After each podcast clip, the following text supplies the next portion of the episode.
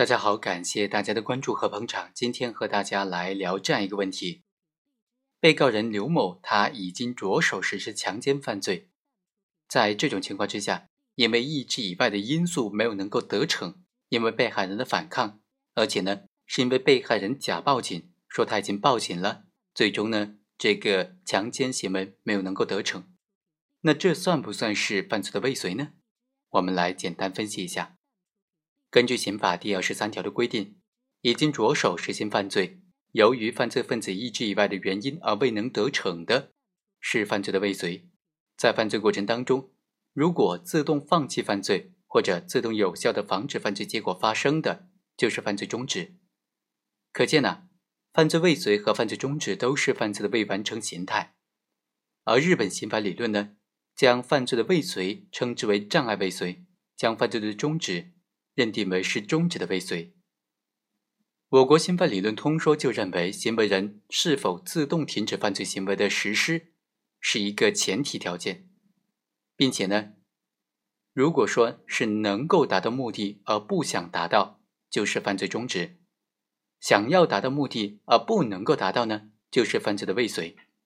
在司法实践当中，可以从犯罪停止原因以及行为人的心理状态两个方面。分别来认定犯罪未遂还是犯罪中止。具体来说呢，犯罪未遂指的是行为人由于意志以外的原因而没有能够得逞。一方面，这种意志以外的原因违背了行为人的犯罪本意，行为人当时在主观上并非主动的停止犯罪行为，而是在这个原因的影响之下被动的停止犯罪行为。另外一方面，这种意志以外的原因呢，足以阻止行为人的犯罪意志，作为一种客观障碍，导致行为人无法继续实施犯罪行为，进而避免了行为人所追求的犯罪结果的出现。相比之下呢，犯罪中止是指行为人认识到客观上可能继续实施犯罪或者可能既遂，但是基于自己的意志，决定要自愿的放弃。原来的犯罪意图，不再希望犯罪结果的发生。那结合这个理论呢，我们来分析分析，在刘某已经着手实施强奸犯罪的情况之下，因为这个被害人反抗，并且被害人谎称说报警了，所以他的强奸行为没有能够得逞。这种行为是犯罪的既遂还是未遂呢？刘某他已经着手实施了犯罪，但是由于意志以外的原因没有得逞。我们倾向于认为啊，应当是未遂。首先，刘海平已经着手实施了强奸犯罪，他伙同他人将被害人带到了这个地方，而且实施了暴力，准备和他发生的性关系，所以可以认定刘某他已经着手实施了强奸犯罪。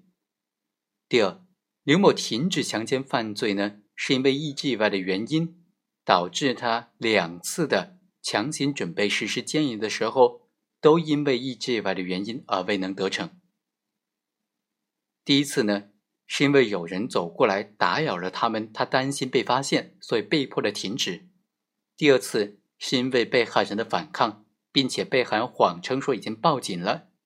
就因为这一个被害人所说的已经报警这个原因，导致了刘某不敢再继续实施犯罪。可见，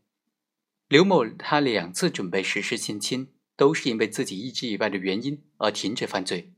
而且这些原因都是违背他本人的犯罪意愿的。另外啊，这些客观的原因作为客观的障碍，足以阻止刘某的犯罪意志了。刘某在第一次准备实施性侵的时候，因为他人的路过，所以他害怕被发现，导致犯罪风险增加。这一客观的障碍足以阻止刘某的犯罪意图。刘某第二次准备实施性侵的时候呢，因为被害人的强烈反抗，并且被害人谎称说已经报警了，所以这种行为也是足以来制止他的犯罪的意图的。当然，也有的观点说刘某的行为属于犯罪中止，因为在他实施这种强奸犯罪过程当中，被害人接听电话并且谎称报警的情况，不足以阻止刘某继续实施犯罪行为，所以应当认定为。使他自动的放弃犯罪，属于犯罪的中止。结合本案的情况以及行为人的认识状态，作为一个判断的标准呢，我们认为，尽管被害人是谎称报案，但是刘某他并没有听清楚被害人的通话内容，所以呢，对被害人的报案的说法是信以为真的。在刘海平当时的认识状态之下，如果继续的实施强奸犯罪，极有可能会被警方给逮捕的。而且这一点也得到了刘某行为的证实。刘某在听到被害人谎称说报案之后，就立即停止了犯罪行为，并且将被害人送到了安全地点。所以，我们认为刘某的行为不属于犯罪中止，应当认定为犯罪的未遂。好，以上就是本期的全部内容，我们下期再会。